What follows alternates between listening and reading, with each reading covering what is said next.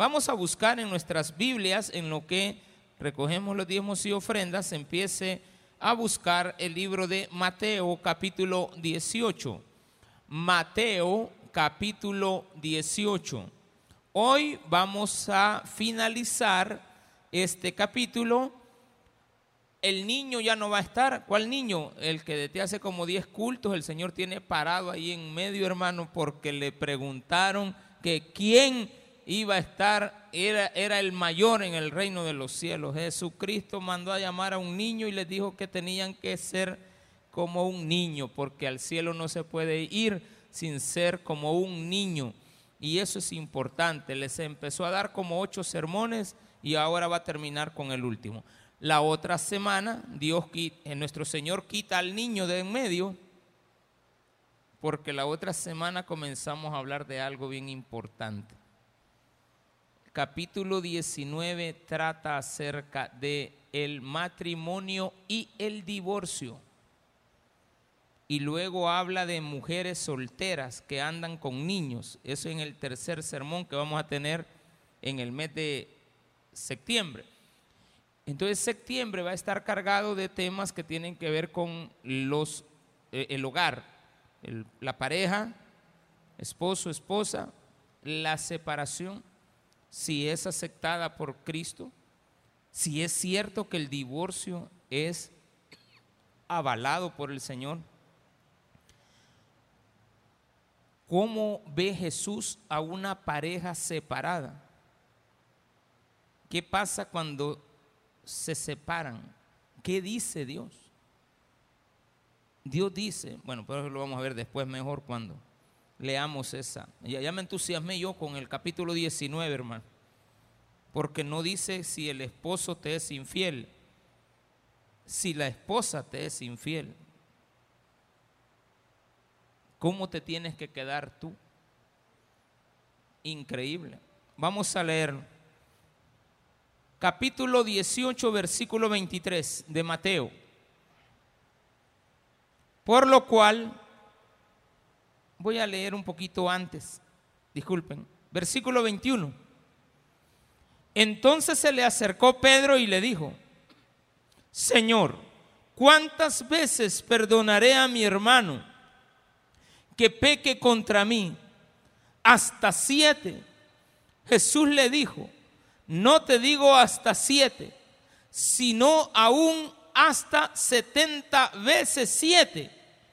Por lo cual el reino de los cielos es semejante a un rey que quiso hacer cuentas con sus siervos y comenzando a hacer cuentas le fue presentado uno que le debía diez mil talentos.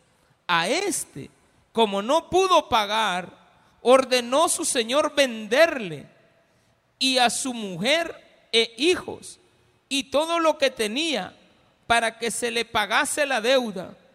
Entonces aquel siervo, postrado, le suplicaba diciendo, Señor, ten paciencia conmigo y yo te lo pagaré todo.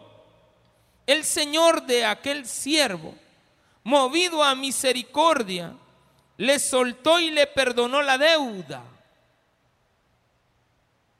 Pero saliendo aquel siervo, halló a uno de sus consiervos que le debía cien denarios y haciendo de él, le ahogaba diciendo, págame lo que me debes. Entonces su consiervo, postrándose a sus pies, le rogaba diciendo, ten paciencia conmigo y yo te lo pagaré todo. Mas él no quiso, sino fue y le echó en la cárcel hasta que pagase la deuda. Viendo sus consiervos lo que pasaba, se entristecieron mucho y fueron y refirieron a su señor todo lo que había pasado. Entonces llamándole su señor le dijo, siervo malvado, toda aquella deuda te perdoné porque me rogaste. ¿No debías tú también tener misericordia de tus consiervos como yo tuve misericordia de ti? Entonces su señor, enojado, le entregó a los verdugos hasta que pagase todo lo que debía. Así también mi Padre Celestial hará con vosotros si no perdonáis de todo corazón cada uno a su hermano sus ofensas. Amén. Vamos a inclinar nuestro rostro y a orar. Padre, gracias te damos porque hoy nos has permitido leer tu palabra en el nombre precioso de Jesús. Amén. Y amén. Gloria al Señor. Qué bendición tan grande estar en la casa de Dios. El perdón cristiano, hermanos, se basa en el hecho de que fuimos perdonados. Lo anunciamos hace como unos cinco sermones que íbamos a tocar este tema para cerrar el capítulo 18. No vaya a tomar esto de una manera parcial, donde usted le debe a un banco y quiere que el banco le perdone la deuda. Usted le debe al banco. Si usted le debe a la señora de la tienda, páguele. Si usted debe, yo le debo seis centavos a un señor de una pupusería que está por ahí. Porque un día no tenía él más que un centavo. Entonces me dijo, no, mejor usted me lo debe. Entonces yo le tengo que ir a pagar esos centavos a él. Pero hay uno que le debo como 10 mil, no se lo voy a ir a pagar. Ah, mire qué bonito. no, hay que pagar las deudas. No hay que deber nada a nadie. La Biblia aquí no me está diciendo que esto es real, dice semejante y es parábola. Pero hay una gran distancia en las deudas. Pedro fue el que comenzó con el problema, pero no le digo pues que a veces Pedrito se le salía y el niño está parado. Quiero recordar que el niño está ahí en medio. Esto lo venimos repitiendo desde hace varios sermones ya. Que hay un niño que Jesús llamó porque le dijeron que quién era el mayor en el reino de los cielos. Y Jesús le dijo, nadie puede entrar al reino de los cielos si no se comporta como un niño. Entonces un niño es humilde. Un niño es diferente, un niño todo lo cree, un niño espera, el niño está esperando ahí porque le van a dar el ticket para subirse a la Chicago de allá de eh, Sunset City, ¿de acuerdo? Que ya dentro de poco va a haber uno aquí en Apopa City. Usted no esté queriendo irse para el mar porque ya van a habilitar uno aquí en Apopa, ¿de acuerdo? Aquí nomasito, ya sacaron unas imágenes donde aparece bienvenido a Popa y salen aquí un resto de edificios como que fuera Manhattan, todo esto, hermano. Entonces ya dentro de poco va a ser eso, usted sueñe. Se vale soñar, decía una señora por ahí. La deuda esta era grande, pero Pedro fue el que tuvo la culpa. Ya el Señor, al niño ya le, el niño ya se iba a sentar cuando Pedro le dijo. Entonces se le acercó Pedro y le dijo, Señor, ¿cuántas veces perdonaré a mi hermano que peque contra mí? Y dijo él, hasta siete. Vamos a ver de, qué, de dónde salió esto para ver si usted a veces es igual que Pedrito y yo también a veces igual que Pedro que queremos agradar al Señor con cosas que no son correctas, con frases inventadas. Nosotros hilvanamos en nuestra mente cosas equivocadas. Recuerde que esto viene también la cuestión de Pedro por el hecho de que estaban hablando acerca de reprender a un hermano y Jesús les dijo de que no lo deben de hacer, cómo deberían de haberlo hecho, que tendríamos que reprender a la persona haciéndole ver su error para poderle resarcir, para poderle conducir al, al buen camino. Entonces Pedro dijo, a nuestra tradición dice que nosotros tenemos que perdonar tres veces. ¿Cuál es la tradición judía? Tres veces. Una, dos, tres. ¿Y de dónde lo sacaban? En el libro de Oseas, cuando usted lo lea, se va a dar cuenta que ahí dice, que Dios perdonará la primera, la segunda y la tercera, pero no la cuarta. Y lo repite como cinco veces a todas las naciones. Y Dios perdonará la primera, la segunda y la tercera, pero no la cuarta. Entonces había un concepto correcto de creer que uno podía perdonar una vez una ofensa La segunda vez, una ofensa. Y la tercera vez, si la persona venía a volver a pedir perdón, uno le tenía que decir, te perdono, te perdono, te perdono. La cuarta no. Ah, no, papito, vos estás curtido y vos ya te acostumbraste a que yo te perdone. Pedro en su mente, a saber de dónde se le salió decir que siete. A mí se me hace, como algunos piensan, que Pedro multiplicó por dos. Dijo, tres por dos, seis. Más una de vendaje, siete. Yo le voy a decir al Señor que yo voy a perdonar siete veces. Mire qué bonito. Igual a usted que a veces quiere agradar al Señor con cosas que a Dios nunca usted lo va a poder comprar. Jamás va a comprar usted los favores de Dios. Entonces Pedro le dice, perdonaré hasta cuántas veces a mi hermano. Y en lugar de dejar que Jesús le dijera tres, como dice la ley, porque Jesús le hubiera dicho, ¿qué dice la ley? ¿Cuál es la costumbre? ¿Cómo lo hacemos? Y entonces quizás le hubiera dicho, eh, ¿no has leído al profeta Oseas? Que Dios perdonará la primera, la segunda y la tercera, pero no la cuarta. ¿No has entendido eso? Pero como Pedro le dijo hasta siete, a Jesús le dijo, ah, permíteme, entonces ya te voy a dar la respuesta. Aquellos querían ser los primeros en el reino de los cielos. ¿Quién va a ser el primero en el reino de los cielos? Ninguno, porque ustedes no han aprendido que el camino al cielo no es por méritos, es por ética, como la de un niño. La ética cristiana enseña que nosotros tenemos que aprender el camino al cielo comienza con la humildad. Lleva implícito el perdón. Lleva implícito el amar, como lo hizo Jesús con la oveja perdida. Lleva implícito el hecho de poder resarcir el daño a alguien. El cristiano tiene que ser distinto al mundo.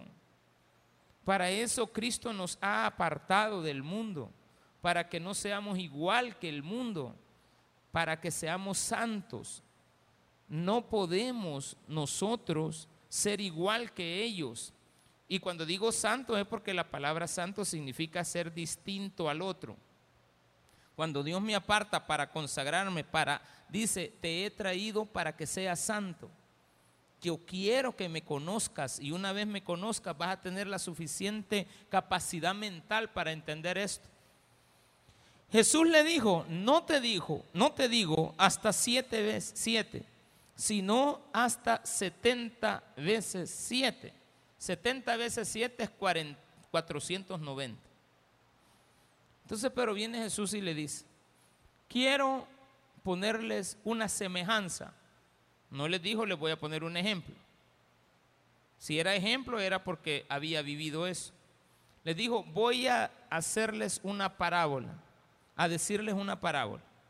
Esta parábola habla de algo que podemos comparar, una semejanza. Había, dice, un rey que quiso hacer cuentas con sus siervos. Vamos al grano. El rey es Dios, nuestro Señor. Quiere hacer cuentas con toda la humanidad. Y empieza a llamar a uno por uno. Y resulta, se le vino a la mente Jesús explicar esto de esta manera, del perdón, para que nosotros también lo entendamos comenzando a hacer cuentas, le fue presentado uno que le debía 10 mil talentos. El talento no es pensamiento. El talento era una medida de peso. Un talento eran 34 kilogramos de plata o de oro pero en la comercialización no se ocupaba el oro, sino que se ocupaba la plata. Entonces, para que ustedes tengan una idea, el Salomón, el hombre más rico que ha existido en la historia de la humanidad, recibía al año 666 talentos de oro. Al año. Bien para que tengamos una idea de cuánto es 10 mil talentos, tendríamos que multiplicar 34 mil gramos por 10 mil y luego multiplíquelo por el salario diario de todos y cada uno de nosotros. Entonces, la deuda se convierte en algo así como 60 millones de salarios mínimos. ¿Qué significa eso? Hermano, estamos hablando de una deuda de 600 mil millones de dólares. Para que tenga otra idea, El Salvador su presupuesto anual es de 6 mil millones de dólares. O sea que este hombre le debía a su Señor el equivalente al presupuesto nacional del Salvador de unos 100 años. ¿Lo puede pagar alguien eso? No, no lo puede pagar. Y dice que el, Señor cuando le dijo, ¿cuánto me debes? Y él le dijo, te debo esto. 10 mil talentos, un invento. Jesús se inventó la cantidad para poder poner la ilustración. Por eso que a veces a los pastores nos acusan de que inventamos aquí. Permítame, pregúntele a Jesús por qué sacó esa cantidad, mi hermano. Él es el del ejemplo, no yo. Yo solamente voy a explicar la razón para que comparemos. Y le dice, me tienes que pagar. Y me vas a pagar con tu vida y la de tus hijos y la de tu mujer. Y él le dijo, Señor, perdóname. Porque no podía. Y Jesús nos dice que el rey le dijo, movido a misericordia, te perdono. Porque él le dijo, ten paciencia, que te lo pagaré. Si no podía pagarle, ¿Cuántos años se iba a tardar en pagarle? Era imposible, no tenía ni los medios ni nada, estaba quebrado el hombre. Le debía demasiado a su rey.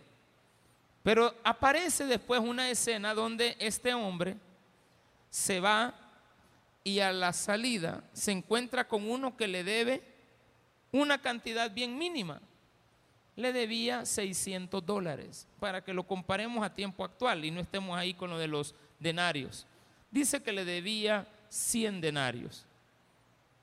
Entonces, cuando comparamos esto, mil dólares, póngale, porque 10 dólares era el salario mínimo del Salvador, ¿verdad? Más o menos, son 15, pero le quedan como 10 libres a usted, si gana el salario mínimo. Y el salario mínimo era, en aquel entonces era un denario diario, equivalente al salario de nosotros ahora de 10 dólares en promedio. Entonces le debía mil dólares. Y él debía 600 mil, 600 mil, 600 millones de dólares. Eh, cualquier cantidad, no se compara. Pero lo metió a la cárcel hasta que le pagara. Los demás observaron y dice la Biblia que le fueron a contar a su señor.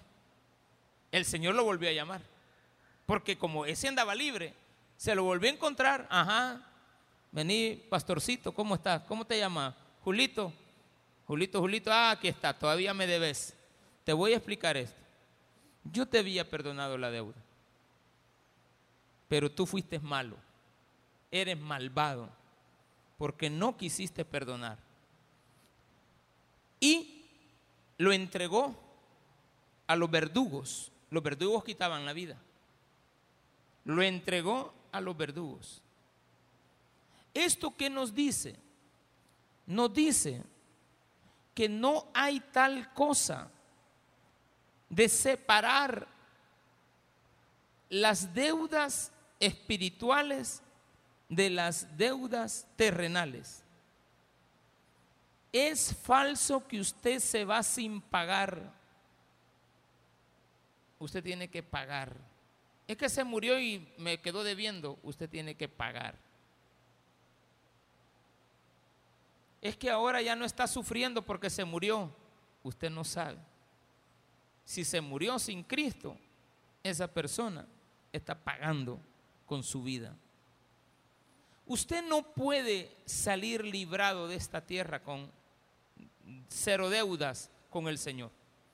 Todas las deudas terrenales tienen una consecuencia espiritual.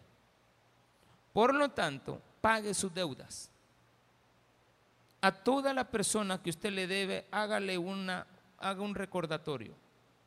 Estamos hablando de dinero, porque Jesús puso un ejemplo de, de una ilustración, una semejanza de dinero, pero no tiene que ver a la larga con dinero, tiene que ver con lo que tú le debes a Dios y el precio que Él pagó para perdonarte una gran deuda que tú tienes con Él. Pero Dios te la ha perdonado. Explíqueme cómo usted puede pagar las ofensas a Dios. Explíqueme. Dígame. Yo no puedo explicarle eso. Ni usted tampoco tiene respuestas para poder explicar lo que usted le debe a Dios. Todavía, vamos a decirlo de esta manera, cuando usted era inconverso y Dios le pidió hacer cuentas, usted salió perdiendo, es impagable.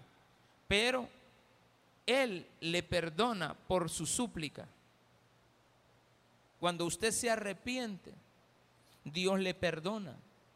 Entonces, dice Jesús, te vas a encontrar con alguien hablando de ofensas. Tienes que perdonarlas. Pero la otra persona también tiene que perdonar, porque a esa otra persona se le perdonó. Entonces, la situación del perdón en la Biblia, que viene hablando lo de Mateo capítulo 5, cuando estudiamos las bienaventuranzas, bienaventurado el misericordioso, porque él recibirá misericordia. Lo mismo que da, es lo que recibe, misericordia. En otras ocasiones no. El que llora va a recibir consuelo. No el que llora va a recibir llanto, no. El que es misericordioso es la única parábola, que tiene como compensación lo mismo que usted da. ¿Y qué es lo que usted espera cuando usted quiere que lo perdonen? Misericordia. ¿Qué quiere decir esto? Usted no se lo merece. Usted no se merece el perdón y la persona no está obligada. Pero la persona ha hecho algo y él es el dueño. ¿Quién era el dueño de los 600 mil millones de dólares que debía ese hombre? Dios, el rey. Él era el dueño de ese dinero. Él se lo había prestado. Él lo tenía. Pero le había dado la confianza de que se lo manejara a otra persona, poniéndole una garantía, qué sé yo, en el caso ese sería la garantía de la vida. Tengo la vida para pagártelo. Y el Señor le había confiado eso. O el rey le había dado esa confianza. Pero el hombre después no le podía pagar. Y recibe un perdón. Entonces Pedro se ve burlado con la propuesta. Es lo mismo que nos puede pasar a nosotros. Nosotros le vamos a proponer algo a Dios con respecto al perdón que no es equiparable, jamás, con lo que Jesús hizo por nosotros. Entonces de lo que está hablando es de algo tan pero tan distante que no lo podemos ver en la tierra, no lo podemos medir. Pero alguien en su sano juicio diría, ¿cuántos son diez mil talentos? Y ellos se quedaron, diez mil talentos, hombre, necesitamos el presupuesto de Galilea de aquella época era de 300, 300 talentos al año. El presupuesto general de la nación de Galilea, o sea, de la provincia, era de 300 millones. Y ellos decían, bueno, y este le debe 10 mil. Hombre, nos va a mantener aquí cuántos años. Nos puede mantener 30 años con la deuda sin pagar impuestos. Es la misma relación que acabo de hacer yo. Es lo mismo. Entonces Dios nos enseña esto, que pone en la mente del ser humano a pensar qué tan grande es la deuda que tú tienes con Dios. Y que cuando veniste ahí todo cargado, todo maltrecho, todo destruido, le venimos a pedir perdón y Él nos perdona la deuda. Estamos en un régimen de excepción. Todos los que van capturando, una amenaza que hay, ¿verdad? No una amenaza, es una realidad. Todos 40 años, 40 años, 40 años. ¿Cuál es la idea? la idea es que estas personas no salgan. Porque si tienen 20 años, van a salir de 60. Pero ya en 60 años de edad, ya han perdido a su esposa, han perdido a su familia, han perdido a sus amigos. Y no van a salir todos al mismo tiempo. Ya no van a tener las mismas fuerzas. Se han debilitado, pero tampoco van a estar sin hacer nada. Van a tener que trabajar para sus propios alimentos, van a tener que trabajar la tierra y les, van a, les están haciendo ahí un lugar, pero estas personas pueden ponerse a cuentas con Dios y le deben mucho a la sociedad. Pero Dios va a decir, te perdono. Pero si éste sale y no perdona las ofensas que ha hecho, sino que sale a quererse vengar, va a decir Dios, siervo malvado, te perdoné mucho. ¿A cuántas le quitaste la vida? Y no has aprendido. ¿A cuánta gente dañaste? ¿A cuánta gente le debes? ¿A cuánta gente has ofendido? Y me has ofendido a mí también. Porque las ofensas que me has hecho a mí son las que te deben de importar. Pero no puedes olvidar que en esta tierra donde vives, todo lo que hagas en esta tierra tiene relación con lo que vas a, a tener que recibir en el cielo. Tú no quieres misericordia, no puedes entrar al reino de los cielos. Mateo nos enseñó eso. Pero también Jesús nos enseñó en el libro de Mateo también, en el capítulo 9, que nosotros debemos de perdonar a los que nos ofenden. Así como tú perdonas a los que te ofenden. Tú quieres que se te perdone. Señor, perdónanos. Y Jesús les dijo, oren así. Padre nuestro que estás en el cielo, santificado sea tu reino. El pan nuestro de cada día, dánoslo hoy. Perdona nuestras ofensas como yo perdono al que me ofende. Ahora, cuidado con esta situación de estar permanentemente dañando a alguien para que no se nos vaya a meter en la cabeza el hecho de que todos te tienen que perdonar a ti, todas las ofensas que les haces. Y tú no vas a estar en la misma condición. Los cristianos tenemos que aprender esto. Hay gente en el mundo que nos perdona. Hay gente en el mundo que no son cristianos y ponen en práctica esto de perdonar, de ser compasivos. ¿Cuánto más nosotros los cristianos? Entonces hay un principio. Ya le perdonaron todo, deje de andar prestando. Ya Cristo te perdonó. Dejen de andarse prestando entre ustedes por Ay, vea, no le voy a decir por favor. Dejen de andarse prestando. No van a pagarse. Se van a molestar, se van a enojar, van a dejar de venir a la iglesia. Van a dejar de asistir solamente porque deben 20 pesos. Porque dice usted, tengo vergüenza porque debe 20. Pues sí, pero ya tiene tres años de deber 20 pesos. ¿Cómo que no los ha pagado? Pero te estás haciendo el mareado para no pagarlo. Nos levantamos de la mesa para no pagar. Que el otro pague. Dejamos que nuestros padres paguen la casa y tú ya te acompañaste. Tienes el marido allá dentro de la casa o la mujer dentro de la casa y no está siendo equitativo con los gastos te están manteniendo y tu padre te perdona todo eso. Pero tú no quieres perdonar.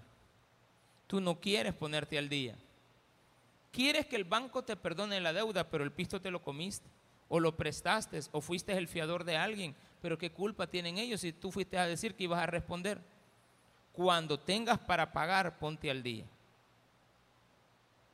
Cuando tengas para pagar, hazlo. No estés viviendo una vida de préstamos. No es correcto.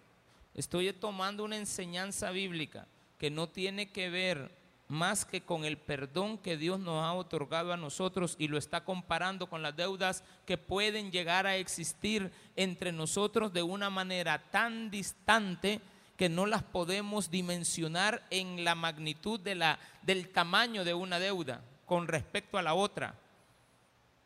Uno le debía una cien millonésima parte de lo que tenía que perdonar, pero no perdonó. Y eso nos daña. ¿Por qué nos daña? Porque no nos damos cuenta del grave, de la grave condición en la que nos estamos poniendo delante de Dios. Porque Dios nos ha perdonado y nos va a encontrar en el camino. Más tarde o más temprano nos vamos a tener que ver con Dios. Vivos o muertos. Entiéndalo. Esté vivo o esté muerto, siempre se tiene que encontrar con Él. Si está vivo y Él le perdonó, pues hombre, para adelante. Las puertas del cielo se te abrirán. Si estás muerto y nunca te arrepentiste, entonces te presentas delante del Señor. Y dice la misma Biblia, saldrán delante de mí avergonzados por las deudas. Porque tener deudas da vergüenza. Deber da vergüenza. Y uno tiene que ponerse una meta, pagar las deudas. Póngase las metas, Dios le va a ayudar. Yo sé que usted puede, para usted pueden ser muchos, 100 dólares, pero puede ir ahorrando de uno en uno y en 100 días usted ha pagado la deuda de 100 dólares que para usted es una gran deuda. Para otro puede ser 5 mil dólares, pero ya tiene cuatro meses de no pagar renta y se ha estado ahorrando 5 dólares diarios. 5 por 3, 15. 150 al mes. En cuatro meses ya le hubiera abonado 600. Ya solo le debiera 4.600, 400. Y afuera avanzando. Y afuera saliendo. Pero no quiere salir. No tiene voluntad. Pero sí quiere que le perdonen. Sí quiere que le perdone Dios todo lo que usted hace, todo lo que yo hago. Quiero que Dios me perdone. A veces uno no puede dormir por la conciencia que tiene. Se te ve el sueño por la conciencia. Se te quita, Dios te quita la vida, porque no dormir quita la vida. Cinco días sin dormir, estás quitándote como uno o dos años de vida. Y vas a vivir 66, pues vas a llegar hasta 64. Y si le sigues sumando, vas a llegar a 60. Y te vas a envejecer luego. Pastor, no te vas a envejecer porque no duermes. Alguien dirá, ¿cómo es posible que bien tranquilo ande? Ajá pero la vergüenza la tiene y sabe lo que ha hecho, pero quiere que Dios le perdone. Y sabe que le puede, se puede burlar del hermano, pero no delante de Dios.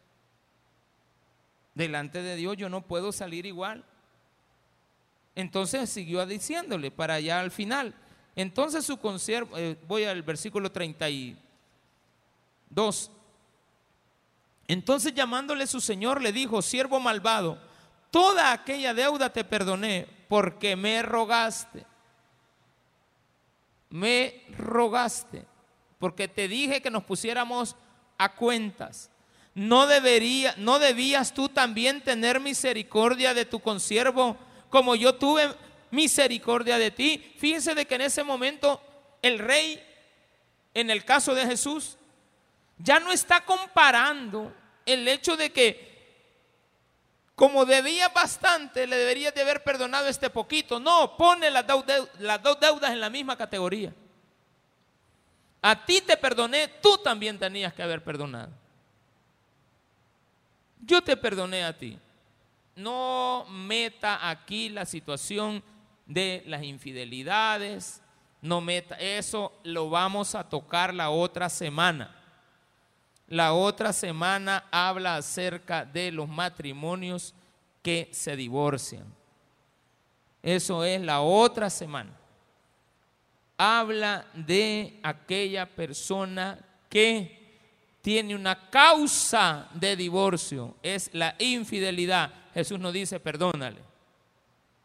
Si te fue infiel, puedes, si tú quieres, darle carta de divorcio. No dice, perdónala. Y no dice, el marido la perdonó. Si una mujer le es infiel a su marido, él puede divorciarse de ella.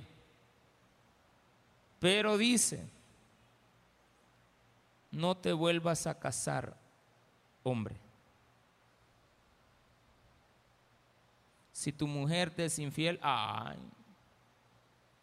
si ni nos ha sido infiel y ya trajimos la otra y la presentamos aquí en el, en el templo. Y no estoy hablando de servidores, pastores. Le queman la pata a la mujer a la sierva del Señor que tanto trabaja. Y al ratito, pues, ya dice que ya, ya con ella no hay nada, pero que aquí les traigo la nueva. Y hay algunas chancletudas por ahí que, como que fueran Ronald Umaña, que, que, que toma selfie con medio mundo que lo sale a encontrar. Está bien. Él dice que, que, es famoso, dice, la gente me reconoce y me piden selfie, dice. Quizás vio al hombre allá en la playa, va. Ahí lo están haciendo burla porque son tontos para hablar. Igual a la otra diputada que dijo, ¿qué tal? ¿Cómo están? En este día martes. Hoy es miércoles, digo. Bueno, ¿es martes o es miércoles? No quieren que les hagan memes, hermano. No quieren, se molestan cuando les hacen memes. Y vamos a perdonar eso. No, son estupideces, hermano. Esas cosas no tienen perdón. Tiene perdón un una infidelidad. Lo dejamos la otra semana. Si usted conoce de gente que está pasando situaciones de infidelidad, tráigalas el otro domingo. No en familias en victoria, sino que al culto este. Y tráigalas a familias en victoria. Porque allá estamos tocando los temas eh, de, la historia del pueblo de Israel, que tiene que ver con desórdenes sociales, porque la familia tiene que saber de desórdenes sociales, de lo que se vive en la sociedad. Pero aquí Jesús me está diciendo, entonces su señor enojado le entregó a los verdugos hasta que pagase todo lo que debía. ¿Con qué pagó? Con la vida. ¿Le podía pagar? No. Si lo metió a la cárcel, ¿cómo le va a pagar? así también mi Padre Celestial hará con vosotros. Si no perdonáis de todo corazón cada uno a su hermano sus ofensas. Ya habla no de una deuda, habla de ofensas. Esa era la enseñanza, las ofensas, no la deuda. Alguien le dice a usted, lo estafan y viene el cristiano le dice, no, no, no lo demande porque estafa, no estoy hablando de una deuda, una estafa es una estafa, es muy diferente. Es cuando usted sabe que esa persona usted la está engañando para quitarle el dinero aunque le dé un bien que no sirve. Es una estafa. Y si lo hace dos veces, se convierte en un delito de cárcel. Una vez no, pero dos veces sí. Entonces viene usted le dice, no, no lo demandé porque somos hermanos en Cristo. Porque si no, ¿y cómo te va a pagar? Ni aunque lo deje libre, le va a pagar. ¿Qué hago, pues? Usted no está perdonando ahí nada. Usted tiene que saber identificar que el perdón tiene que ver con ofensas, no con deudas. Pero Jesús puso un ejemplo de una deuda, pero una deuda tan grande que estaba referida a la palabra de Pedro. Debo de perdonar siete veces, ¿verdad, Señor? Porque él estaba multiplicando tres, más tres, seis, más una de vendaje por si me vuelve a ofender, siete lo voy a perdonar. Pedrito, no es así la cosa. Vas a perdonar hasta 70 veces siete. Pero entonces, ¿de qué estamos hablando? De perdón de ofensas. Pero Jesús se pasó a un tema económico. ¿Para qué? Porque lo que más te duele muchas veces es que te deban dinero y no las ofensas. Te duele mucho, a veces te duele más el bolsillo que las ofensas. Estamos tan equivocados, estamos tan perdidos en esto del perdón, que todo lo relacionamos a que le vamos a perdonar a la gente todo lo que hace. Usted no le puede perdonar todo a sus hijos. No le debe de perdonar las cosas al pastor. Los congregantes no están exentos de quedar libres. Si lo vienen a buscar, se los van a llevar. Porque tienen alguna relación, han cometido algún delito. Y por lo tanto hay que pagarlo. ¿Dónde? En esta tierra. Te lo van a perdonar. ¿Cómo se paga la deuda aquí? Fíjese, 40 años y usted lo paga. Ok, ya pagó la deuda. ¿Hizo los 40 años? Sí, pagó la deuda. Y todavía hay un resarcimiento de responsabilidad civil. Entonces, mire, después de que ella salga libre, va a pagar 5 mil dólares a las personas que ofendió. Estamos bien. Cuando usted ya lo ha pagado, lo debe. No, ya no lo debe. O sea que las mismas leyes establecen una cuantía para salir y saldar esa deuda, pero no la ofensa. ¿Quién me regresa a mi papá? ¿Quién me regresa a mi mamá? ¿Quién me regresa a mi hijo? ¿Quién me va a regresar el dinero? Porque a la persona la agarran, pero no va a salir después el, policía. ¿va? Este, mire, este muchacho acaba de pasar aquí, sí, ¿y cuánto le pidió? 20 pesos, aquí están, no. Ese dinero queda decomisado para el mismo Estado. El Estado lo va a ocupar, pero no se lo devuelven a usted. Y usted diría, a, a mí con solo que me devuelvan los 20 pesos, yo ya no me doy por ofendido. Permita, permita, permita. Sigo diciendo, no confunda las ofensas con el perdón de cosas que no tienen por qué ser perdonadas. Dios no tomará por inocente al culpable. ¿Es culpable? Es culpable. ¿Es inocente? No, es culpable. Pero viene Dios y dice, cuando te ve pidiéndole, perdóname. Él tiene la capacidad de perdonar. Nosotros los seres humanos podemos aceptar disculpas, pero el perdón solamente lo da Dios. Claro, de, está tan arraigada la palabra perdón que a cada rato podemos confundirlo con la disculpa. Y casi siempre le digo a usted, ocupe la palabra discúlpame. Pero lastimosamente usted a cada rato le dice a su mujer, discúlpame, ¿cuál es la otra frase que le acompaña? No lo vuelvo a hacer. ¿Qué sucede un día después? Lo vuelve a hacer. ¿Qué quiere? Otra vez, discúlpame, no lo vuelvo a hacer. Esta vez sí, te prometo que no, y, todavía dice, lo prometo.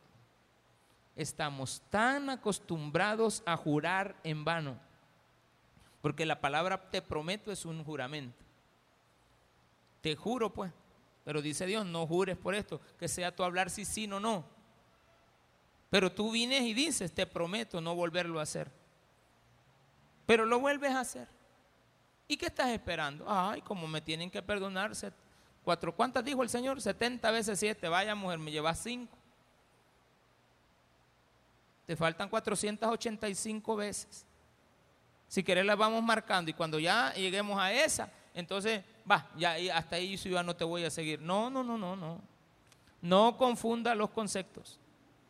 Usted tiene que saber identificar que Jesús aquí nos está hablando de la deuda con Él. Por lo tanto, vamos a tener que aterrizar en esto. ¿Le podías pagar a Cristo? No. pero ya está perdonada la deuda. Lo que pasa que solo necesita de tu arrepentimiento. Pero la deuda ya fue pagada. ¿Por qué, pastor? Porque Él pagó el precio. Y lo pagó solamente por nosotros. No, también por los que están en las cárceles, en los hospitales y los que anoche amanecieron en un chupadero y ahora en la mañana están en su casa durmiendo sin dinero y sin haberle llevado el alimento a su familia. No les han ni terminado de pagar, pero le pidieron fiado a la señora de la tiendita o le pidieron fiado al que les provee la cerveza con la promesa que mañana, el día miércoles, le van a pagar. Y usted, créamelo, que con tal de seguir tomando, paga esa deuda. Y se levanta y lo paga, pues, porque tiene que volver a él ahí, porque ahí no puede faltar. Y no estamos hablando de un inconverso. Estamos hablando de cristianos. Cuando digo cristianos es que algún día entraron, entendieron, aceptaron y ellos confiesan ser cristianos. Dice, pero me he caído. Dicen, eh, se les mete en la cabeza de que con eso ellos resuelven su condición delante de Dios. No, mi hermano, no vaya a caer en eso. Y eso lo puede relacionar usted con las infidelidades, lo puede relacionar con lo, que quiera de los desórdenes de vida. Todo lo que usted quiera y se le imagine y que venga a la mente del problema que usted está pasando para poderlo solventar. Dios ya te perdonó, pero eres malvado porque sigues en lo mismo. No quieres aceptar la condición del otro que viene buscando ayuda. Rechazamos al que viene y entra tomado. No es que lo rechazamos, nosotros le tenemos un espacio en las últimas filas. Porque de repente la gente, usted a veces tal vez no entiende, puede hacer que no lo entienda, pero una persona alcohólica tiende a levantarse cuando él quiere. Y si usted lo trae para acá, él está molestando, está inquieto, se levanta y, interrumpe. En cambio, si se sienta ahí al final, diez minutos antes de terminar el culto, él se sale. Porque él sabe que es rechazado por la sociedad. Una persona alcohólica se siente, el alcoholismo te lleva a una condición que tú pierdes tu dignidad, tu, razonamiento de ser un ser humano. Pierdes eso. Entonces tú mismo te aíslas porque crees que la gente te rechaza por tus olores. Tú sabes, el, alcohólico sabe lo que, eh, él ya no se siente, pero él sabe que tiene mal olor. Él sabe eso. Él cree que no, no ofende al inicio, pero después dice, sí estoy ofendiendo. Y después dice, me rechazan, porque no me perdonan pero él está involucrado en, en algo que él puede dejar con la ayuda de Dios, pero no lo hace. Y Dios le dice, yo sé en qué condiciones estás. Y sé que cada vez que entras a esa cantina me pides perdón y yo te amo y tú me amas. Pero siempre vuelves a buscar la misma cantina. Siempre vuelves a endrogarte. Siempre vas a buscar a esa amante. Siempre vas a buscar a esos amigos. Sigues yendo al baile, sigues yendo aquí, sigues siendo malcriado, sigues debiendo, sigues prestando, sigues tomando el dinero de, de los impuestos. Eres corrupto. No lo has dejado de hacer. Te aumentaron el salario con tal de que te quedaras callado en base a las cosas que hacías. Y después queremos que la sociedad perdone. Pero se nos olvida que hemos dañado. Por lo tanto, el perdón del que está hablando Cristo aquí es un perdón que nadie te puede otorgar, solamente Él. Porque le debes tanto a Jesús que es equivalente en semejanza a deberle diez mil talentos, 600 millones de días de salarios mínimos multiplicados por 10 le va a dar 6 mil millones, solamente le pone un cero más. pero era el equivalente a 600 millones de salarios mínimos diarios. No lo puedes pagar. Lo que tú le has hecho a la sumatoria de toda la gente que has ofendido no se compara con la ofensa que le haces a Jesús cuando lo rechazas, porque Él ya pagó el precio. Aunque tú no se lo pidieras, Él ya fue a la cruz. Lo aceptes o no lo aceptes, Él siempre murió por ti. Aunque tú digas, no, este, si vas a la cruz otra vez, entonces sí vas a pagar, entonces nos volvemos a poner, no, no, no. Ni tampoco Jesús te está diciendo, primero, primero demuéstrame que te has arrepentido y después yo voy a morir por ti. No, por eso es que duele rechazar a Jesús. Bueno, digo, le duele en el sentido de que él, como cuando vino a la tierra siendo ser humano, lloraba por Jerusalén. Y ahora es Dios. Está en la posición de Dios nuevamente. Volvió a retomar su posición de hijo, siendo Dios. Dejó de ser Dios y vino a la tierra a morir por ti y por mí. Por lo tanto, cuando Él hace eso, no me lo está condicionando a lo que yo debo de hacer para recibir su perdón. Él me está diciendo, ya pagué el precio de rescate volvamos al dinero. Cada una de las personas que estábamos aquí tenemos un precio. Precio en dinero. Todos. Cuando en el Antiguo Testamento Jesús le, eh, Dios le dice a Moisés que haga un censo, le dice, me vas a contar a todos los mayores de 20 años en ese entonces se consideraba que usted era niño hasta los 18.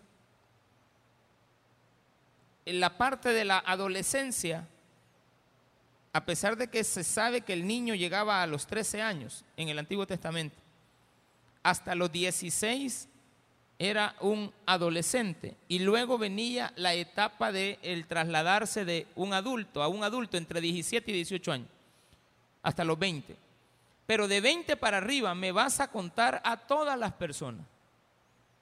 Y contaban a los hombres, no a las mujeres.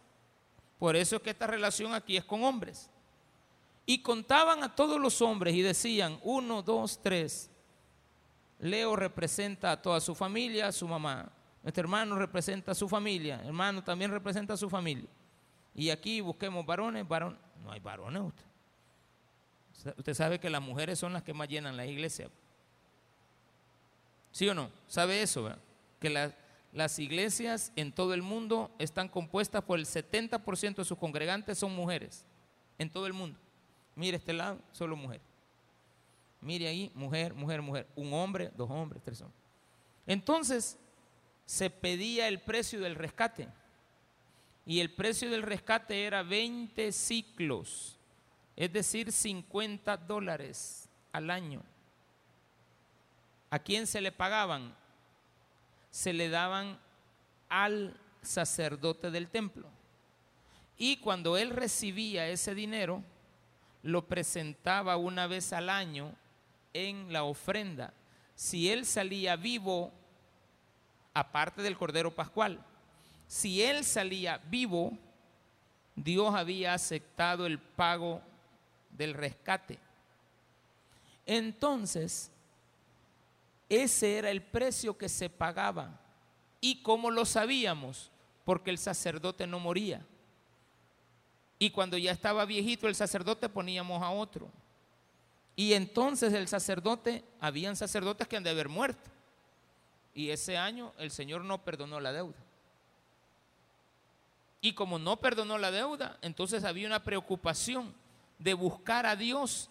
Y es ahí donde aparecían aquellas escenas donde clamaban a Dios para que les proveyera de un sacerdote, para que les proveyera de un profeta, para que les proveyera la libertad. Pero la gente no entiende que en aquel entonces así se hacía. Se pagaba. Hoy se pagó con la sangre de Cristo. Pastor, y yo estoy incluido. Ahora dice, ya no hay tal cosa de hombres y mujeres. Todos individualmente. He pagado el precio con la sangre del cordero. Antes 50 ciclos de plata. Hoy sangre de Cristo. ¿Y cuánto dieron por Cristo? 30 piezas de plata. ¿Por cuánto lo compraron? Por 30 piezas de plata. ¿El precio del rescate? No, el precio de un esclavo. ¿Cómo murió Jesús? Como un esclavo. Vendido. Y fue comprado. Y por ese precio lo capturan. Si no pagan ese precio, no pueden capturarlo. Y después vienen y lo asesinan. Pero era el precio que él tenía que pagar. Ahora, digo yo, bueno, piense, yo voy a pensar por mí, usted piense por usted, para cerrar. Ya me diste eso cada vez que ofendes a Dios. Compare, cada vez que usted va, vaya, cada vez que intente fallarle a Dios, por lo menos, hermano, piense en su sacrificio. Yo le aseguro que de 10 veces que lo intente, muchísimas veces lo va a dejar de hacer. Van a empezar a hacer más las veces que usted rechaza la tentación a las veces que usted le va a fallar. Todo por recordar el precio. El precio, Cristo en la cruz muriendo por nosotros. Nosotros pidiéndole perdón y Él acepta el perdón. Pero cuando es sincero, cuando es de labios solamente, hermano, revise su vida y arrepiéntase. Dele un fuerte aplauso a nuestro Señor.